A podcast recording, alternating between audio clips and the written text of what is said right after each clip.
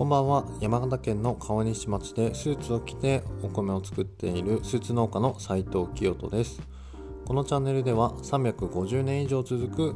米農家の16代目として後を継いだスーツ農家斉藤清人のリアルライフをお届けします。はい。今日は12月の16日木曜日になります。皆さんいかがお過ごしでしょうか？今日が第5回目ということで順調に来ています。この調子で毎日どんどん撮っていこうと思います。はい。ということで、えー、昨日は、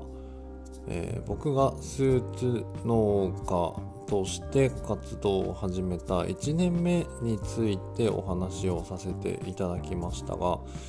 皆さん聞いてくださったでしょうか、ま、1年目いろいろありましたね。うん今考えるだけでもうんいろんなことを思っていたなと思いますが、えー、そんな今日は、えー、2年目のことについてちょっとお話をしていこうと思います。さて2年目なんですがまあ1年目はなんとかいろいろあったけれどもえー、やり遂げたということでうーん2年目はですねまあ先に、えー、内容内容というかどんな1年だったか一言で表すともう激動の1年っていう感じでしたね。はいまあ、何がっていうのはちょっとこれから話していこうと思います。で、えー、まあ2年目の初め初めというか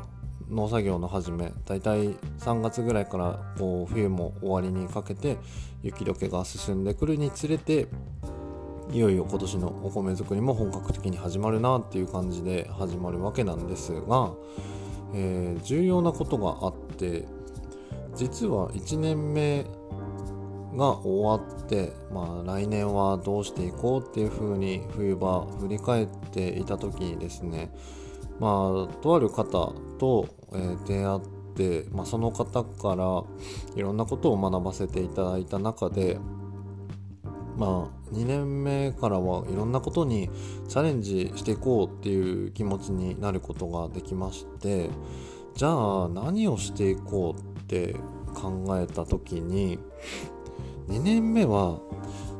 何かメディアに出たいっていうふうに思ったんですね。で、まあ、具体的にはうんと地元の新聞紙まずは新聞の記事になろうということで、えー、気合を入れて2年目がスタートしたわけなんですね。でまああの変わらずに農業ブログというのも本当に、えー、まあ、1年目の最初の日から始めたんですけれどもほぼ毎日欠かすことなくブログも書いていて冬場も書いていましたね。はい。でまあそんなこんなで2年目がスタートしたわけなんですが、まあ、農作業のことについてはまた別の機会に触れていこうかなと思うんですが、まあ、ここではスーツ農家の活動の、ま2年目ということでお話をしたいと思います。で、まあ、早速さっき言った目標、えー、今年はメディアに出るぞっていう目標なんですが、実はあっという間に叶ったんですね。はい。えっ、ー、と、確かあれは4月に入った中旬ぐらいだったかな。まあ、農作業を始めてすぐぐらいの時に1本の電話がかかってきまして、まあ、知らない番号からで出てみたところ、えー、毎日新聞という新聞があるんですけれども、まあ、それの地元の、えー、支社に勤めている記者の方からのお電話でした。でまあどういう経緯で僕にたどり着いたかはちょっと定かではないとか覚えていないんですがまあおそらくブログを毎日書いていて、まあ、それを Facebook と Twitter で連動して発信をしていたので、まあ、その辺を見てきてくださったのか、まあ、はたまた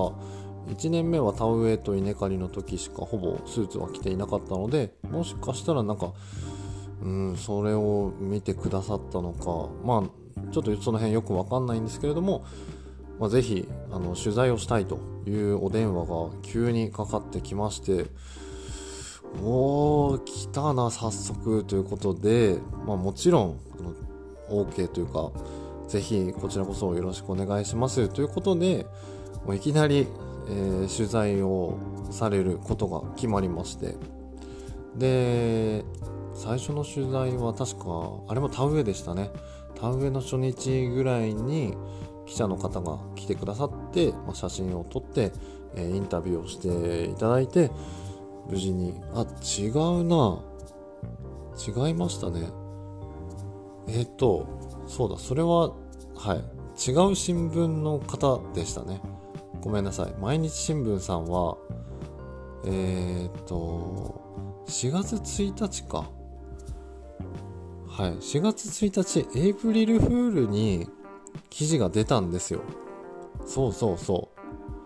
うエイプリルフールだからエイプリルフールってみんなこう嘘をついてもいい日みたいなあの認識だと思うんですけどあのー、僕は本当のこと本当のことというか全然ガチでその新聞に出ますということで4月1日の、えーと、毎日新聞に初めてスーツ農家として記事が出たっていう感じですね。はい、ちょっと勘違いしてました。ごめんなさい。で、まあ内容としては、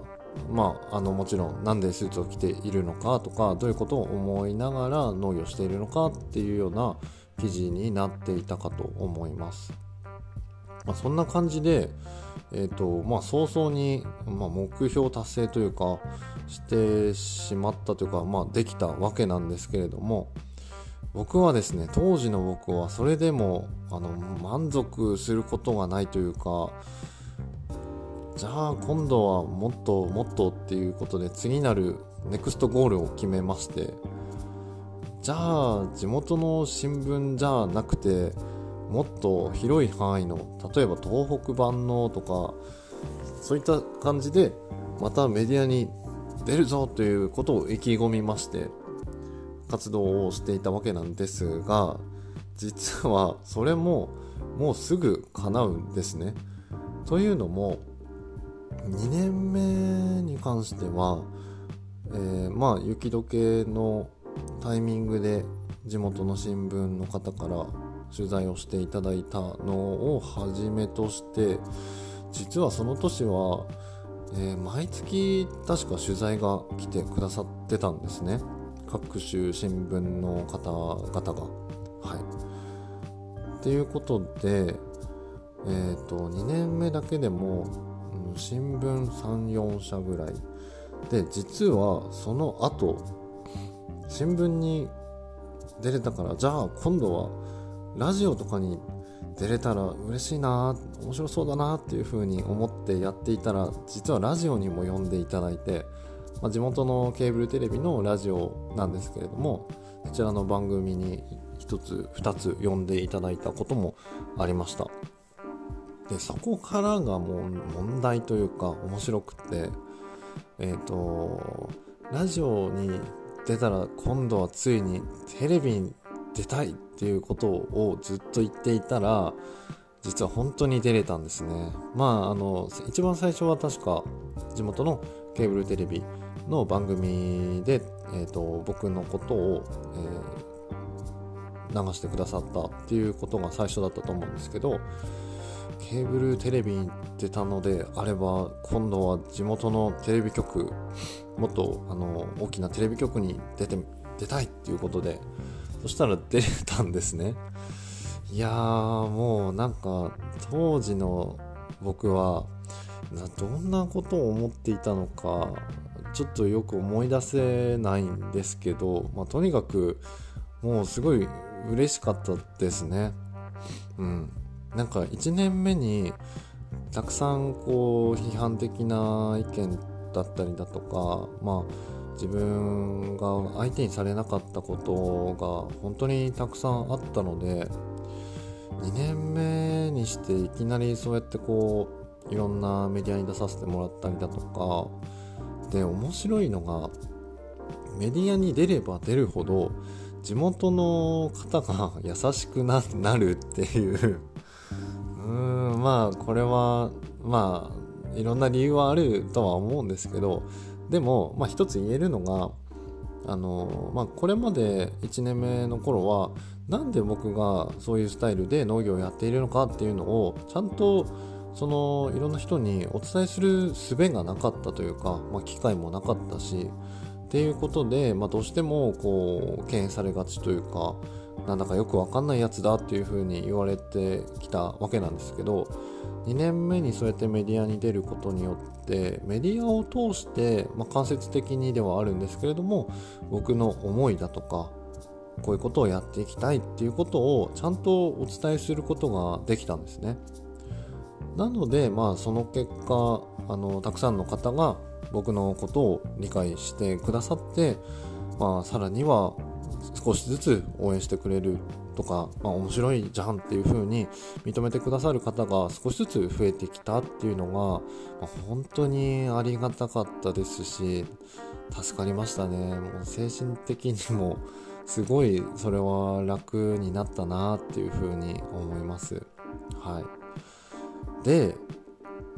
うん、メディア出演の続きなんですが、えー、地元の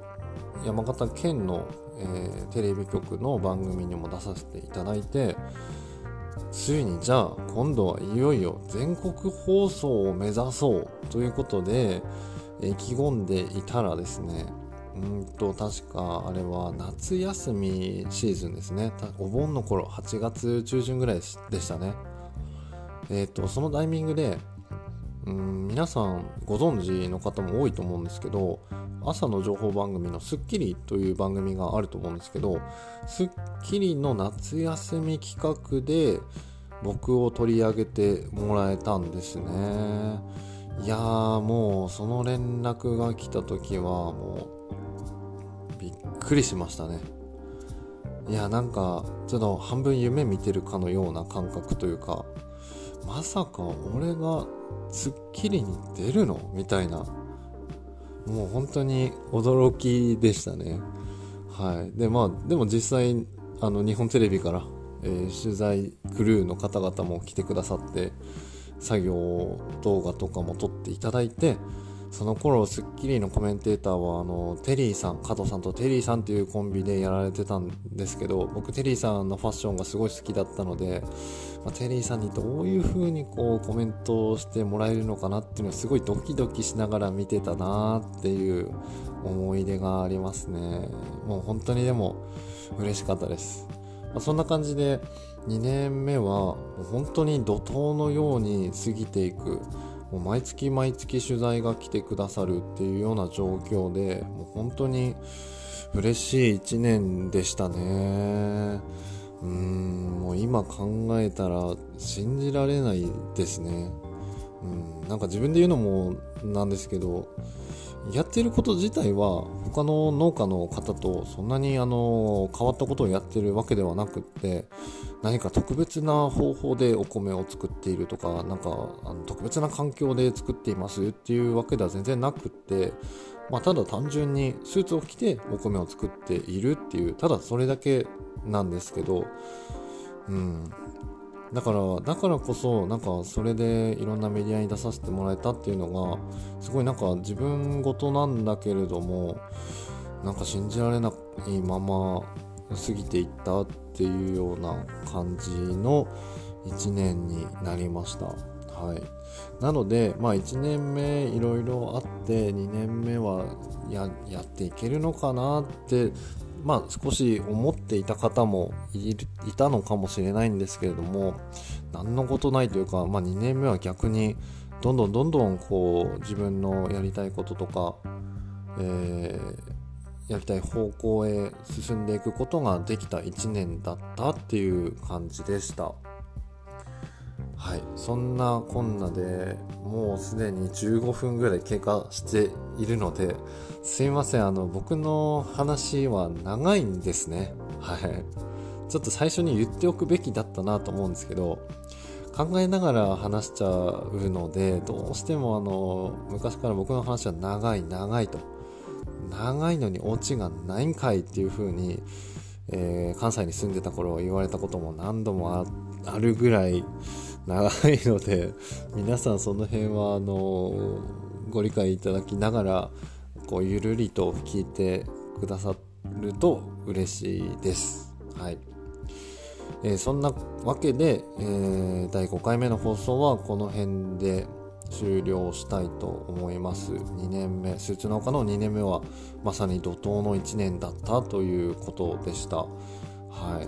まあ、そんな感じで、えー、次回はいよいよ3年目以降の話をしていきたいと思います。はい。で僕はあのインスタグラムもやっていましてインスタのストーリーの方では日々の様子というかあの本当に僕が今日何をしていたかとかっていうのをなるべく上げるようにしていますのでそちらの方もぜひご覧いただければと思います。で詳しい、えー、リンクはプロフィール欄の方に、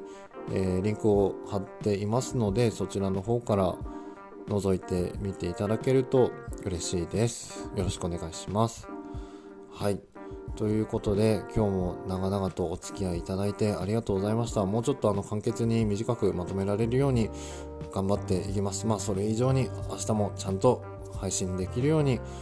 頑張りますので皆さんぜひ楽しみにお待ちください。それでは今日はこの辺でスーツ農家斉藤清人でした。また次回お会いしましょう。さようなら。